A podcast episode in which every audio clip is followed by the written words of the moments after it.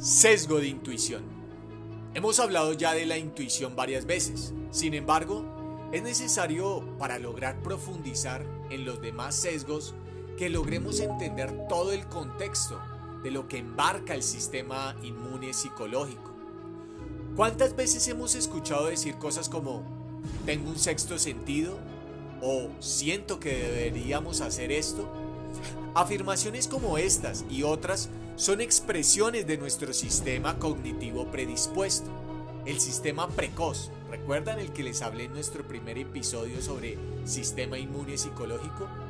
Es un sistema precoz y condicionado en modo de supervivencia que desarrolla pensamientos asociativos, reducciones y conclusiones. Cuando una persona ha estado expuesta a un ambiente predictivo, como una continua retroalimentación y una práctica diaria, pues llega a desarrollar lo que llamamos sesgo de intuición. Esto puede ser, y en su mayoría lo es, muy práctico y eficiente. Sin embargo, no todas las intuiciones eh, son reales, no todas las intuiciones son efectivas y muchas vienen, como lo decía anteriormente, en modo reducción y asociación. Esto quiere decir que la psique busca retazos de la memoria que muchas veces están incompletos, fuera de contexto y limitados.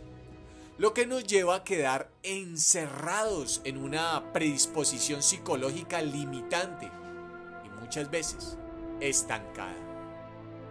Un ejemplo de esto, de la intuición eficaz, sería la del ajedrecista o la enfermera de la sala de urgencias Roles que están enmarcados dentro de un ecosistema repetitivo y de alta predictibilidad, de cierta manera. Y aunque no en su totalidad, sí en comparación con otras profesiones. La práctica y el empleo de sus destrezas es constante. El feedback que se recibe, tanto propio como en conjunto, los lleva a construir un estado psicológico y de respuesta muy eficiente. Así también tenemos a los bomberos y otras profesiones. Veamos una, intuición limitante. Hace un par de meses me encontré con Carlos, un amigo de la universidad, quien por muchos años había tenido que sufrir mucho la pérdida de su padre, quien había sido diagnosticado con cáncer pulmonar debido al consumo de tabaco. Él como su hijo único tenía mucha cercanía con él y lo consideraba su héroe y su ejemplo a seguir. Tanto así fue que inclusive tomamos muchos de su, tomó él muchos de sus comportamientos como imitación. Él también consumía tabaco y me dijo justo en una sala de espera en el aeropuerto, ¿sabes amigo? Tengo la intuición de que yo también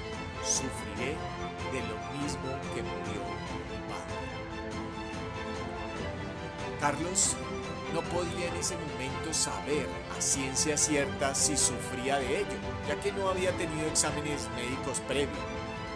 Sin embargo, su psique se había condicionado desde hace mucho tiempo, a tal punto que no se había dado cuenta de que estaba repitiendo el mismo sesgo de su padre, el mismo comportamiento más bien.